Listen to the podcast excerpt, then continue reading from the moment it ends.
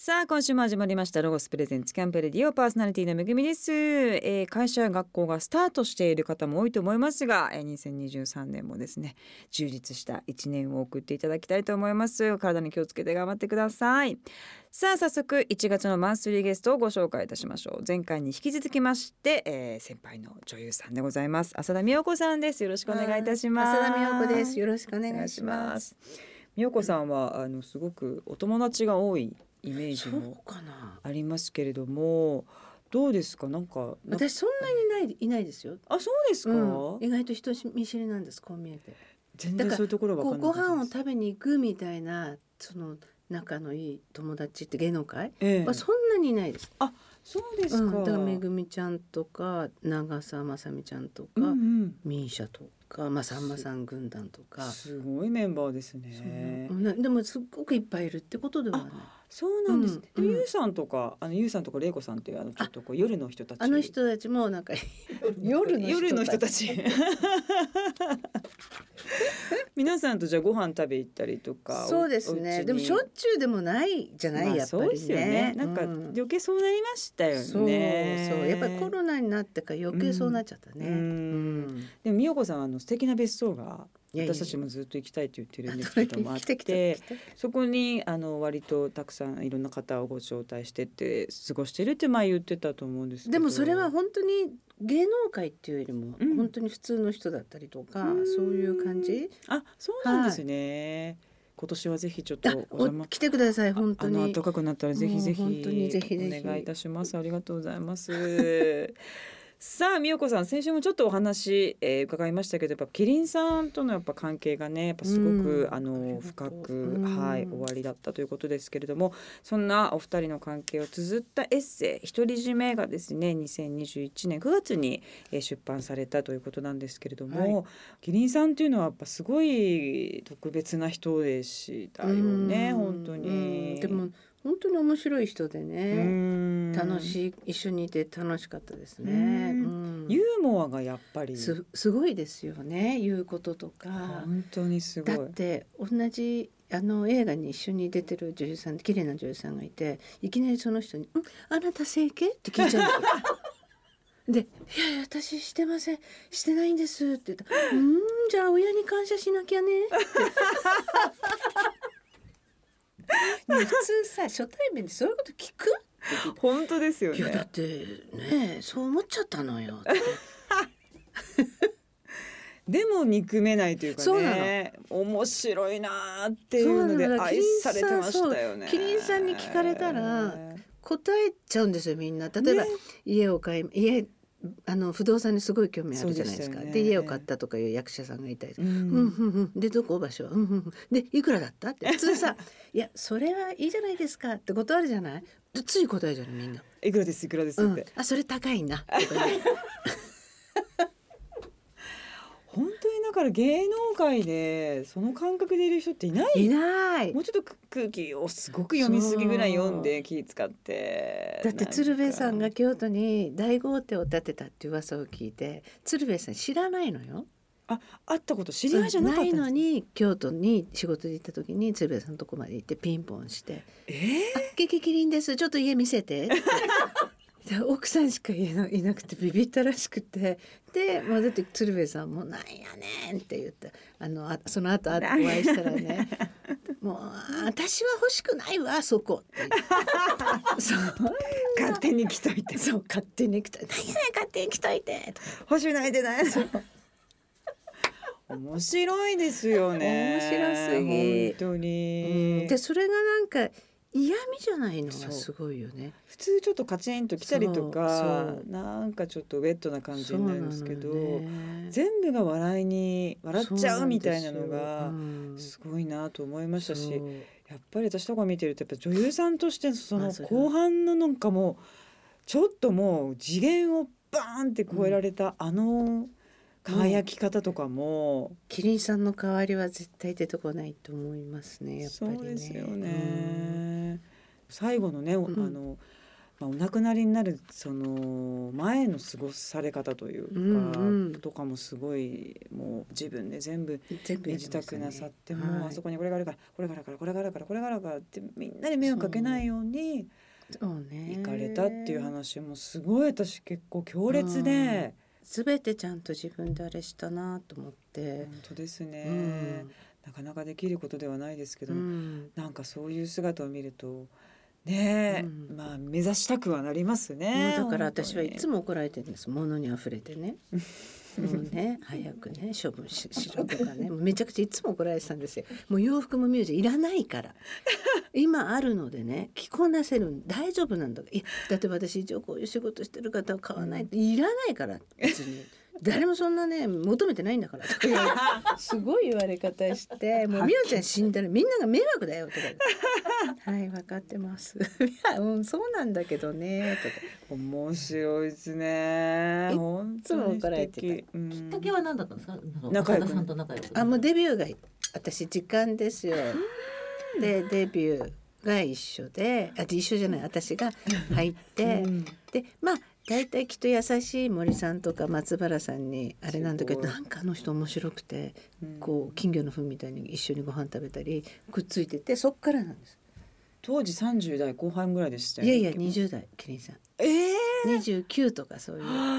そんな付き合い長いですか？うわーすごい。そんな長いお友達ってなかなかできないですよね。しかも年上で。そうですよね。もうじゃあ最初から気がなんか合っちゃったって感じですよね。まあキリンさんは私がズブの素人だったので芸能界に引き入れてしまったみたいな感じで可愛がってくれたのとあと私はなんか変な人で面白いなっていう。えやっぱ若い時からちょっとやっぱ変わっててるというか普通ではなかったんですねキリンさんは。全然はいだって浜さんっていう役をやってたし、ええ見ました見ました。寺内貫太郎以下ではさえ29だったかなあれ？おばあちゃんやってる信じられないです。この辺のむおっぱいの感じがもうおばあちゃんなんですよね。なんかこう,、うん骨が何本かないぐらいのあの感じが。でなんか本当はスタイルいいんですよ。ええ。だけどそれを隠すために長い割烹着を作ってもらってで年は首で出るからスカーフして首と手で出るじゃん？だからスカーフして手はあの大悟がやってるような指先だけあれ自分で切ってね。全全部自分で考えてやってるから。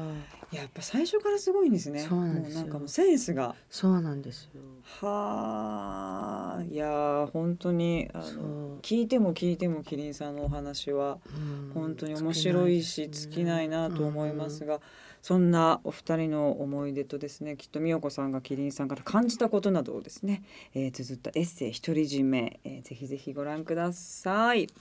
さあ今週もさまざまなお話を引き続き聞いてまいります。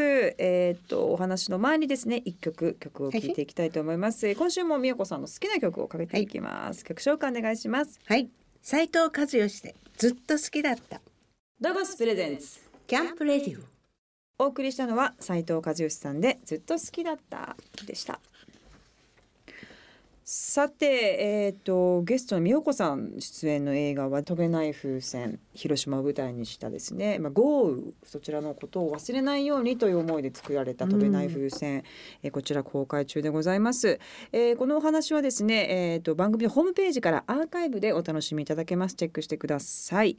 そして、えー今回2月の10日から順次全国の映画館で公開されます映画銀平町シネマブルースについて伺っていきたいと思います、えーこの作品は小さな名画座銀平スカラ座を舞台に、えー描かれた作品でございまして、えーっと美代子さんはですね銀平町で暗躍する謎の女性黒田という役なんですけどこれ暗躍ってのはどういう意味なんですか、なんかねうん。こうよくわからないんですけどうん。まあ嫌な役ですね あそうですか。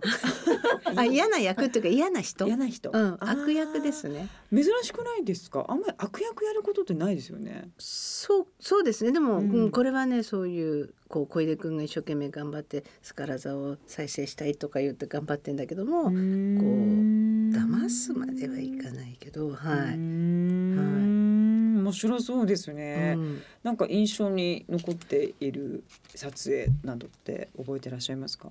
えーなんかでもうん。本当に小出くんがいいんですよこれ。へえ、うん。そうですか。はい。だからぜひ見ていただきたいなと思うし、なんかこうやっぱりああいう今でもう本当に現実じゃないけど小さな映画館がどんどんダメになっちゃうっていうのがあってこううんこういう若い人たちが一生懸命頑張ってる姿っていうのにこう感動するっていうか自分は出てんだけどうんそういう感じでしたね。監督は初めての方だった。初めてでした私ジョージョ監督は。ジョージョ監督。うん、なんか監督によってもう本当にこう毎回違う会社に就職するような感じで うんうん。アプローチって変わるじゃないですか。そうそういうのって美代子さん楽しんでやっている感じですか？そうですね。なんかやっぱり場所がいつも違うとそのうん。もういちいち新鮮だし、うん。うん、楽しいな。だから私たちの仕事のいいとこってそういうとこじゃない？はい。間違いないです、うん。新しい人に出会って。で、新しいことをし新しい人になれて、うん。みたいな。だからやっぱり私はこの女優女優とかみん言うけど、ん。ちっちゃい頃におままごとしたじゃないですか。はい、で今日めぐちゃゃんはさお父さん役ねとか、うんうんうん、あの延長だと思ってるのね。うーんなるほどね、うもうやそもそもやってたというか。ずーっとおままごとをしてられてる仕事って感じです。確かにそんな仕事ないですよね、うん。遊びですよね本当に。そうなんですそれは楽しいに決まっているということなんですけども、これは美代子さんじゃあ結構あれですか？もうガーみたいなわーみたいな悪いようなそういう。そんななんか裏で悪いって感じだよね。どっちかっていうとね。表面でこう 誰に聞いてるんですか？あそこにマネージャーさんにね裏で悪いという役でございますので、はい。でもあの小出圭介さんが素晴らしいと思います。といはいうことで、ああの美代子さんのお話でしたのでぜひ皆様ご覧ください、はい。銀平町シネマブルースは2月の10日から東京では新宿武蔵野館をはじめ、えー各地映画館で順次公開されます。ぜひぜひチェックしてください。美代子さん映画館にプライベートで？行きます行きます行きます。私は東宝シネマズが好きであのポップコーンが美味しいんですよ。そこですか？でそれも M 結構大きい大きいじゃないですか。でもこうもう、ね、映画はコーラとポップコーンって決めててコカ・コーラとポポップコーンの大きいの持って一人で歩いてるとみ結構ね見られるんですよ。あれ一人で 食べるの？みたいな感じで。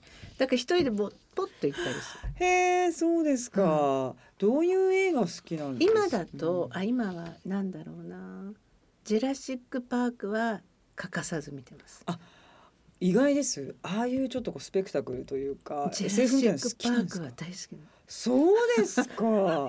でみんなすっごい嫌がられるどういうところ一緒に行ってって。好きなんですか？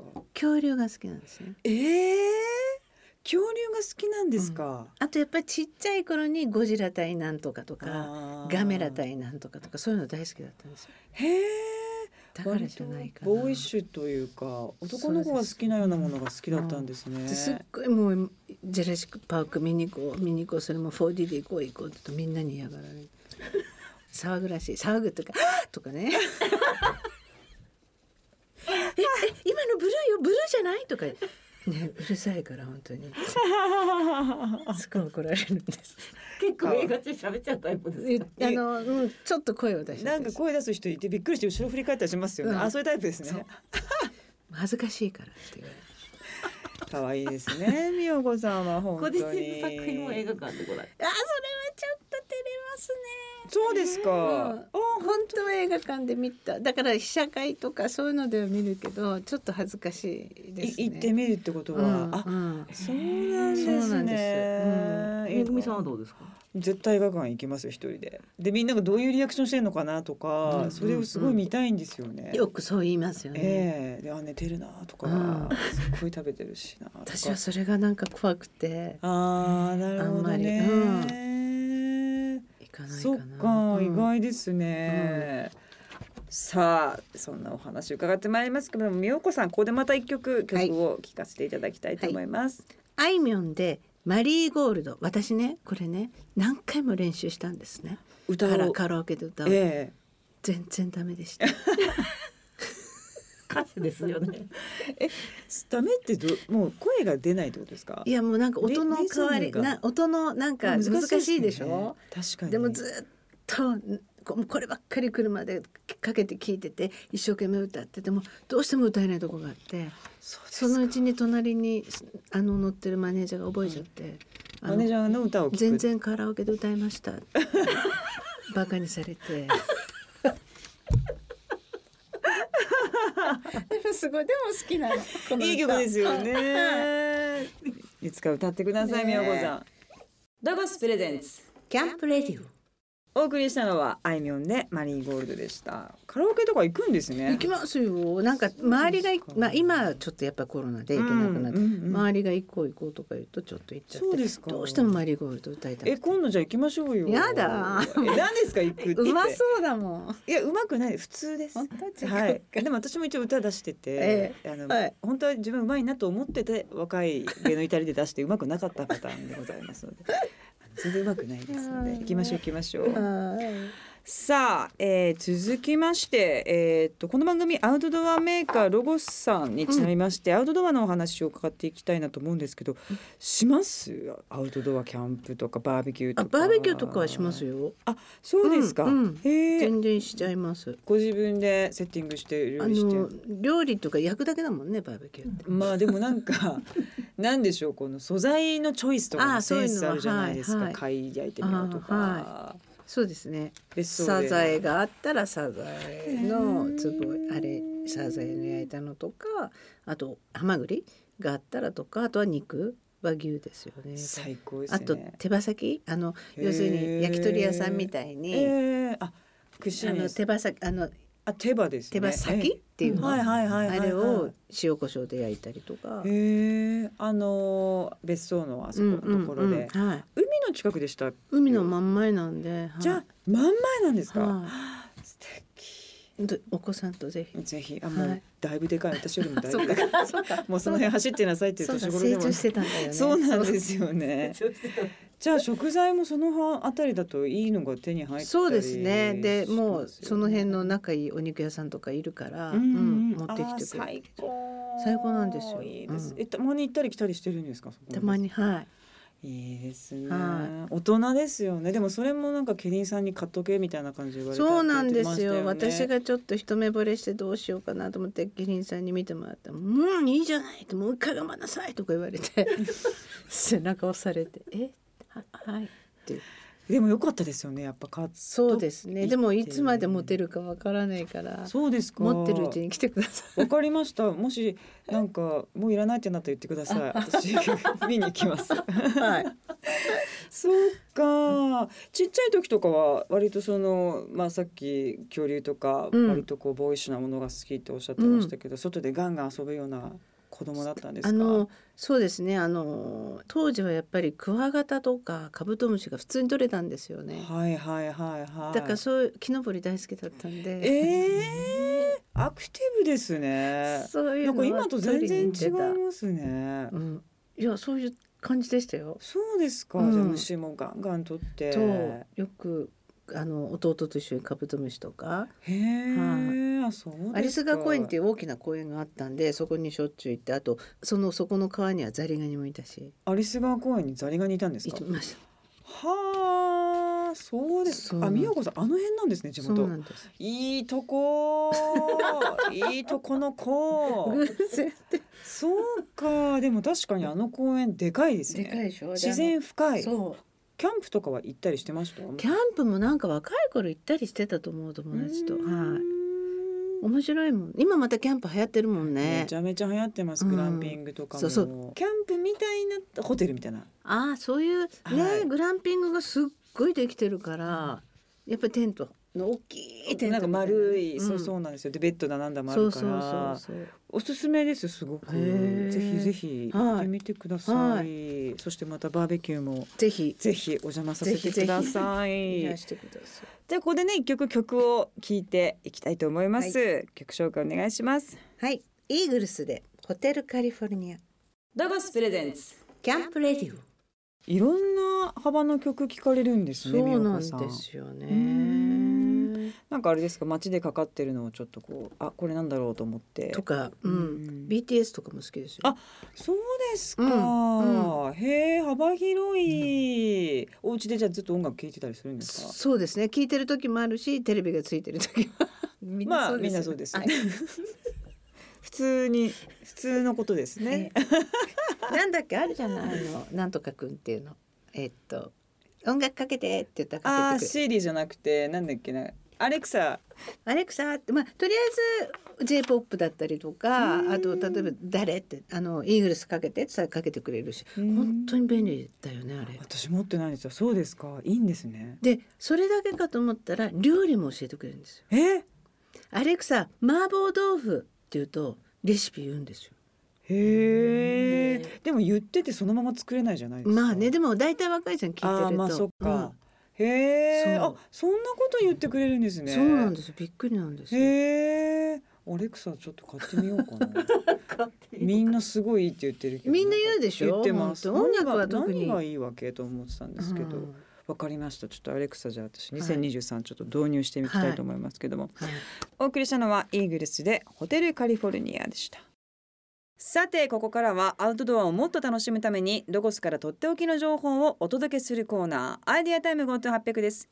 今回のこのコーナーのパートナーはどっちゃんです。こんばんは。ロゴス公式 YouTube チャンネルオソロゴスに出演しているどっちゃんです。さあどうでしょう。今年はキャンプははい。行きそうですかね、まあ行くでしょうね。ねえ春も夏も秋もね、はい。行きたいぜひですね。行ってみたいと思いますけれども今年なんかやってみたいやったことないキャンプでの過ごし方なんてありますか？うーん普通にキャンプしかしたことないんでグランピングしてみたい。逆にね、はい。もうあるとこに行きたいとね、うん。それもいいですよとめぐみねさんとキャンプに行きたい。あですね。今年ちょっとねお願いします。お母さんもちょっと一緒にねよろしくお願いいたします。お願いしますさあ今日はどんなアイテムを紹介してくださいますか？はい、ちょっと今日は可愛いアイテムをお持ちしたんですけどロゴスクマサンシュラフっていう寝袋になってます。子供の用なんですね。大人も寝れるのかなこれ？これあ。の小柄な大人の女性とかでも結ギ構すっぽり入れる。感じになってて。えー、可愛いなんか子供が寝るの嫌だって言ってもこれだったらなんかそうなんですよ。ね寝に行きそう、うん、大人ゆっくりねお酒飲飲みたい夜はね 早く寝てほしいっていうね思いがありますからね。そうなんです。この中に蜂蜜のポット型の収納袋の中に。寝袋が入ってるんですけど。可愛いあ本当サイズ結構大きいですね。おおあ確かに女性の150センチ台の人とか全然余裕でいけるかもね。そうなんです。結構しっかり大きめに作られてるので可愛い可愛い。お子さんが少し大きくなってからも使えるようになってます。いいですね。これは？えーっと筒型の寝袋になっていて、中に入るとクマの両手が肩をしっかりホールドしてくれるので、まあ寒さ対策もはい。バッチリということなんですよね。ここうどういう実際に子供が入るとあこんな感じでクマさんが後ろからハグしてるみたいあな本当だ。手がね顔のとこにこうぐっとこう包み込んでるような感じに、はい、デザインだけじゃなくこう子供ってここの肩の冷気とか寝返り打ったり激しいんで確かに動ここからくからね。冷気が来ないように作られなるほてますど。寝袋にデザインされた黄色のよだれがはいよだ蜂れ蜜。よだれって書いてます、蜂蜜ですよだれって書いてます台本に。あこれが。このね垂れてるちょっとこの感じがね、はい。蜂蜜ということなんですけれどもね。ぜひあのお子さんがまだキャンプ行ったことなくてですね、うん。うん初めてこうキャンプに行かれた時などはぜひ使っていただければいいんじゃないかなと思います。はい。どっちゃんどうもありがとうございました。ありがとうございました。さあ今日紹介したロゴスクマサンシュラフは番組ホームページでチェックしてみてください。ホームページのアドレスはキャンプレディオ .jp です。ここでまたアウトドアにぴったりな一曲お送りします宇多田ヒカルさんで僕はクマ。ロゴスプレゼンツ。キャンプレディオ。お送りしたのは宇多田ヒカルさんで僕はクマでした。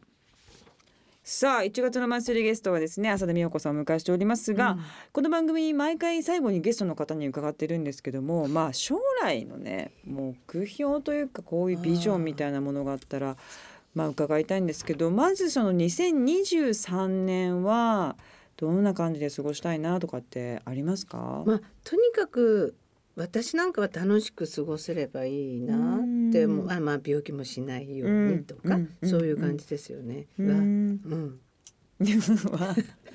あ 年寄りの意見だなと。そんなことない。いやそりゃそうですよ。もうみんなそうですよね。うん。病気なく楽しく一年がいいですけど。でもこう5年後10年後役者としてどうですか？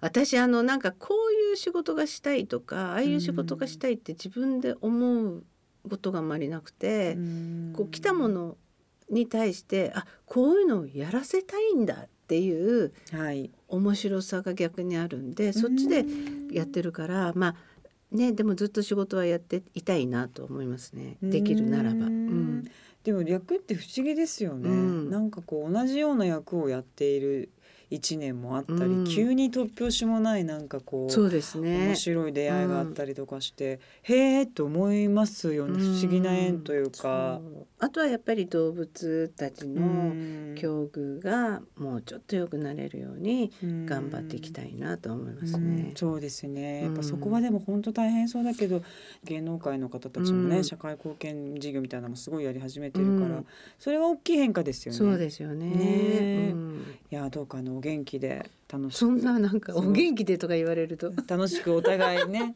頑張りましょう2023年も元気で。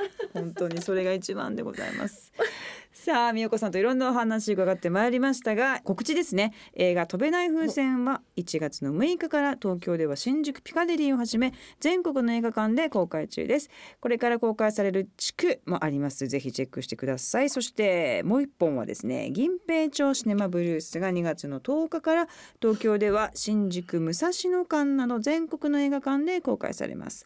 そして、えー今日お話伺いました、えー、キキキリンさんとの思い出を綴ったエッセイ独り占めは文藝春秋にて絶賛発売中ですぜひ手に取って読んでみてください、えー詳しくはみやこさんの公式ホームページインスタグラム、えーチェックしてくださいホームページは、えー事務所のホームページですねそうなんです。だからあの役者がいっぱい入ってます。はい。私一人じゃないです。はい。事務所のホームページにもはいみよこさんの情報が入っておりますので、急に大きい声出したからなんか 何かなと思ったらねいろんな人がのいるよ。という私のホームページではね。みよこさんのホームページじゃなくていろんな方が掲載されているはい事務所のホームページでございます。えー t-poche.jp こちらの方にもチェックしていただければと思います。じゃあ最後にみよこさんからリスナーの皆様に何か一言ございましたらお願いいたはい、します。もうめぐみちゃんとの本当久しぶりに会えてすごい楽しくだからこの話が来た時あめぐみちゃんに会えるんだっていう感じで嬉しい会えて嬉しかったで話も楽しかったしありがとうごこちざいますらこそありがとうございました。はい、ましてやこんないろいろ宣伝してもらっちゃってももすいませんでしたとんでもございません。またぜひ遊びにいらしてください。ありがとうございました。はいありがとうございました美代子さんでした。2023ロゴスセレクションカタログが完成いたしました。2023年のテーマは優しいロゴス。新製品を含めたおよそ1150のアイテムが掲載されています。400ページ超えで読み応えのある一冊になっています。全国のロゴスショップとロゴス公式オンラインショップで絶賛発売中です。